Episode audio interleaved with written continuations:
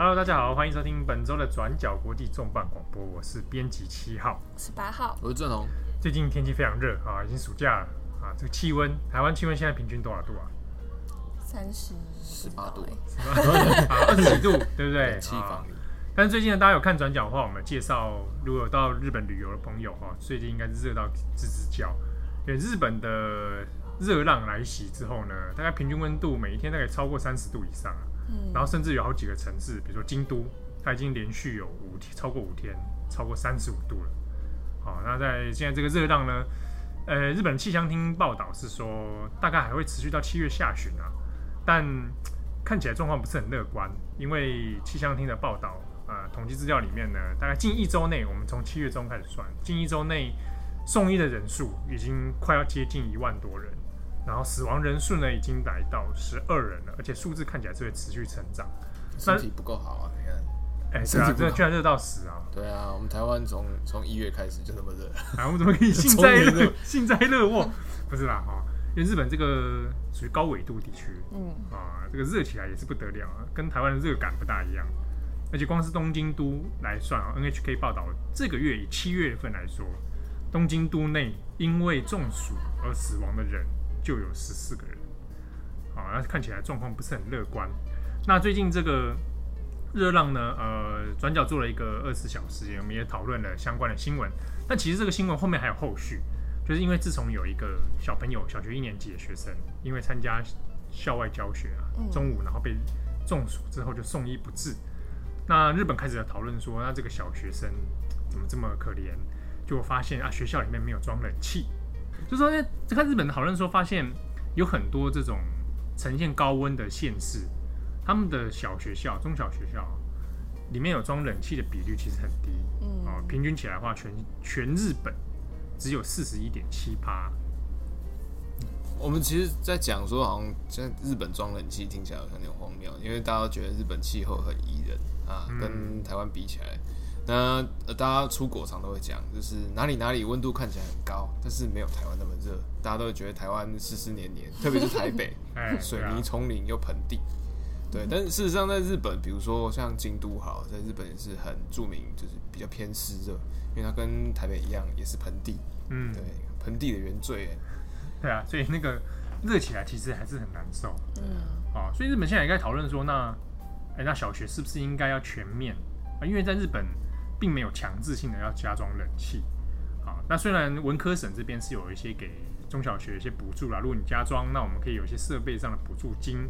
可是对于地方自治体、地方政府还有中小学校来说，我要全面加装冷气的话，一来是因为它经费有点高，嗯，好，我没办法一下支付那么多钱；二来就是我加装之后，那我每一年的预算消耗里面电费就要增加，哦，就很讨厌。那这个也有一些读者有在我们那边留言说啊，这个在台湾哦，一定会开始吵说小孩没有竞争力啊，哦，要吹冷气。日本也有同样的这种教育团体会出来说，我们要培养小孩子耐热跟耐耐冷。苦行僧的。我们以前看那个哆啦 A 梦啊，就是胖虎不是每年夏天都举办拉面那个耐热大赛，在夏天、哦、好像有。对啊，他就揪到他家，然后呢盖棉被吃拉面，不知道在想什么。这就是。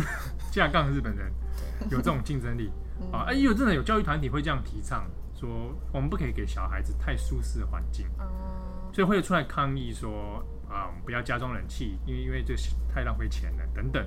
可是近几年，因为这个这个小朋友的这个死亡新闻之后，呃，在日本现在教育界也兴起一个讨论论战了，就是小朋友到底要不要让中小学全面的设置冷气？嗯，所以又回过头去爬出说，哎，以前有过这样的论战。但是现在目前看起来，呃，教育界里面倾向还是以可以陆续加装冷气，培养一个让小孩比较舒适的环境。嗯、对，那以这个爱知县为例，呃，爱知县因为在这次的统计报告里面发现是日本第六名高的高温县市，可是它的冷气设置率呢不到三十趴，然后就开始网络上开始说爱知县就是虐待儿童县。他们对名古 就是有意见，啊，就开始有这种论战啊，就是吵得不可开交。像这次呃，是岐阜县最高温嘛？对，今年是最高，已经到截至七月十九号，它已经破了四十度了，四十点多。那日本全日全日本历史高温在哪里啊？四十一度，在高知县。高知县那个高知鸡啊，高知县，高知县那个龙马的故乡，是不是？哎，是哦。呃，四十一度，台湾台北有四十一度吗？台湾有四十度过吗？我印象中，体体感应该是有。你不用体感的，体感体感呢？谁不会？体感啊，我感受可能有五十度啊。对啊，所以日本这个高温看起来状况不是很乐观啊。而且现在日本其实还没有放暑假嘛，嗯，大概七月下旬才开始。所以这是我们看到的蛮多案例的，都是那种课后在布火，在做那个社团活动、嗯、啊，学长很热血啊，跑操场八十圈，然 后就跑到就全队中暑了。对，因为现在七月中开始，呃，也算是日本很多运动季啊，啊，甲子园嘛，因为甲子园现在要比赛了。哦，然后各个运动型的社团也会出来练习啊，等等。那越接接近暑假的时间，所以呃，体育性社团开始中暑的比率变高。嗯，那在十九号的时候呢，读卖新闻也做了一个呃一个 live 直播，就是有一间学校呢，啊，那在在听这个演讲的时候，在体育馆听演讲，嗯，然后就反反诈骗演讲，对，那结果听一听，哎，怎么底下学生昏厥啊？不是因为演讲太太无聊。就是因为他们中暑了，然后全部就是拿去送医，那、嗯、就发现啊，那体育馆果然也是一个没装冷气冷气的地方，啊，说不定就是跟我们以前一样啊，就觉得上面讲话演讲很无聊，什么政令宣 导啊，假意中暑送送医头晕。但是大家注意一下，好像体育馆没冷气这件事情，因为有反映在现在后来西日本的避难问题上，就西日本豪雨的时候，呃，有很多民众灾民被疏散到一些学校的体育馆里面去住。嗯但是因为呃体育馆没有装冷气关系，所以很多灾民住进去之后，呃在高温之下根本没办法睡觉啊，哦、而且会开始有一些那种其他皮肤相关的疾病会跑出来。嗯，所以现在有一些体育馆是紧急去加装冷气机。那日本的高温同样在呃北半球其他地方也有。那我们讲一个比较极端，最北极圈地区，像今年在北欧的话，它七月的温度也是屡破新高，包括。挪威啦、瑞典、芬兰，其实他们今年夏天七月开始温度都已经破三十度，甚至在呃，甚至在瑞典中部啊，斯德哥尔摩上面，它还有达到三十四点四度的高温。那当然这些都还不算到说它历史新高，可是它已经是近年呃，比如说。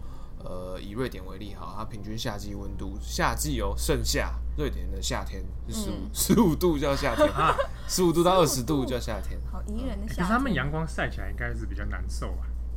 你是说因为再怎么样没有台湾难受？还是台湾比较厉害？对，对，所以它呃，虽然我们这样听起来啊，三十四度夏天那刚好而已嘛，但是那那个我们如果把它放在平均来看，它是比呃。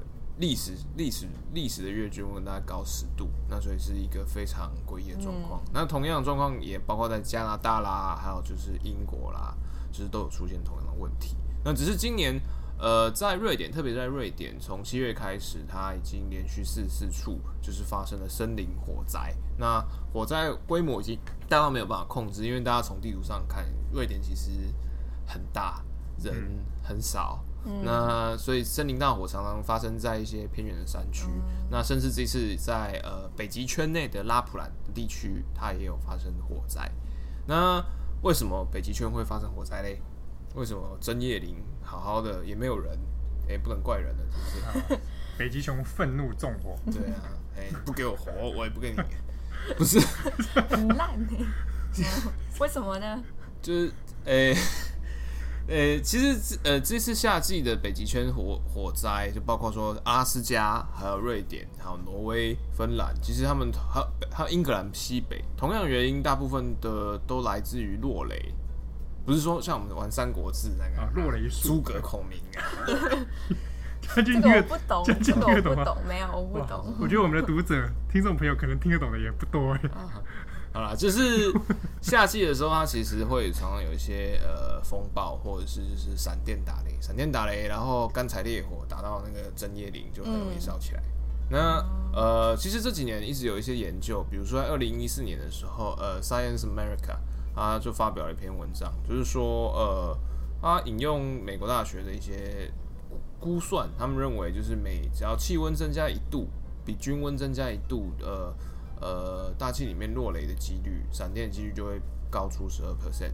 那所以变成说，他结论就是说，那你当全球暖化，你的温度越高，甚至比你的均温越高，你闪电或者是暴风雨的好发几率就越高，那造成的呃，比如说森林火灾的威胁性也越，越大。所以在这几年，像北欧地区，呃，常常会在一些偏远、渺无人烟的地方发生森林大火，这也是其中一个原因。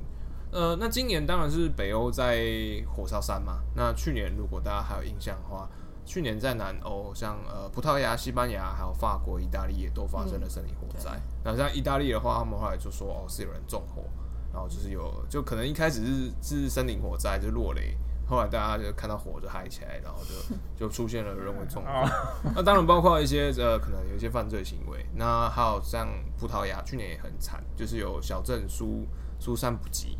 嗯，对啊，然后整个六十人在公路上被烧死，那个非常悲惨的故事。那今年南欧目前状况是还好，只是大家也因为整个欧洲，你看像英国啦、法国，其实都是三十几度高温，大家也不太确定说，哎，会不会等到北欧烧完换南欧？因为像瑞典现在已经就是向欧盟申请就是救助机制，要希望就是各国啊，就是呃有登记有那种。洒水洒水的直升机啦，或者是那种救火的飞机，然后赶快调到瑞典去来帮忙。但是呃，像去年的状况，就比如说葡萄牙有申请，然后法国有申，希腊有申请，可是法国那边也要用，所以说我们自己也要救火，没有办法分给你，嗯、所以变成说南欧各地都烧起来，然后救援应暇不及这样。那我们就把这个我们的落点调到南半球来看。其实现在在南半球，那以雪梨为例的话，最高温度呃，在七月初的时候到二十四点七度。你就要去跟日本人讲，没有，我们要注意一下，南半球现在是冬天。对，它其实现在已经秋冬季，所以二十四四点七算是一个非常呃有一点非常不寻常。对，它其实比平均呃历史平均温度大概高了八度左右，所以是呃非常奇怪的一个秋冬。那在整个东部的澳洲东部呢，其实现在都面临了蛮严重的旱灾。以新南威尔士州为例的话，他们现在因为呃当地畜牧业受旱灾影响，其实像干草啊、运输等等啦，或者是呃牛群啦、羊要吃食物，其实是有点呃供给不暇等等问题。像是以新南威尔士州有一个小镇叫做康纳巴拉布兰，这个小镇它呃也是同样是以畜牧业为主。那当地的水坝现在其实已经蓄水量不太足够，已经下降了百分之二三，也进入整个限水的阶段。那再往南一点的维多利亚呃维多利亚州其实也是一样的状况。那甚至说有农夫他们就是呃。用改用西瓜来喂这个牛只。冬天哪来的西瓜？西瓜西瓜哪来的？西瓜呃，台湾进口。没有没有，是当地是当地一家呃运输公司，他们其实主要是在运输这些甘草啊。哦、对，那他们呃也就也是觉得说到处要调度这些甘草啦，有点应接不暇。那他们就提供了一些西瓜给这些呃畜牧业者来当做一个替代品，这样。哦但我们可能要注意一下，就是它这边澳洲现在是冬天，那冬天通常是畜牧业，比如说置乳的旺季。嗯，对。那如果它今年这样子影响到，比如说乳牛的水喝没有水喝，然后糟糕啊，没气死啊。对，对啊，就是这些其实都会有对澳洲的农产经济其实都会有相当大的影响。对，像那个新南威尔士政府，他们就是现在有紧急出动一笔呃，算是干旱的急救金，大概六亿。那其中二点五亿就是要来呃低利息的借贷给这些畜牧业者或农业的呃族群，让他们来可以紧急挪用来抢救一下这个现在有点经济危机状况。嗯，那当然，这世界上还有其他地方，比如说像加州啦，现在也在烧，但是因为加州终年在烧，所以大家好像都已经就习以为常。对，但是过去好像以前没有那么严重，这几年变成次数变多了。对，就好像已经没有所谓的呃旱季之分，因为终 年都是旱季啊。因为过去看加州的新闻，还会有说啊，今年的可能大火会有大概算得出来大概几次，可是今年看起来难算。这个全球的气候，请大家自己留意。自求多福了啊！那 NHK 那边有介绍一个避暑给日本人的避暑良方，就是早上起来喝一杯喝一碗啊，喝一碗味噌汤。他每天都嘛喝味噌汤，味噌汤，因为有盐分。很，可是很热哎。可是你看日本人早餐白饭味噌汤，昨天可以先煮好，早上喝冷汤。对，因为可能会问说，生气。没有人问问说，哎、欸，为什么早上什么哪有那鬼时间去煮味噌汤？通常都煮一大锅啦。哦，摆在那边，对不对？加热一下，味噌汤可以放很久。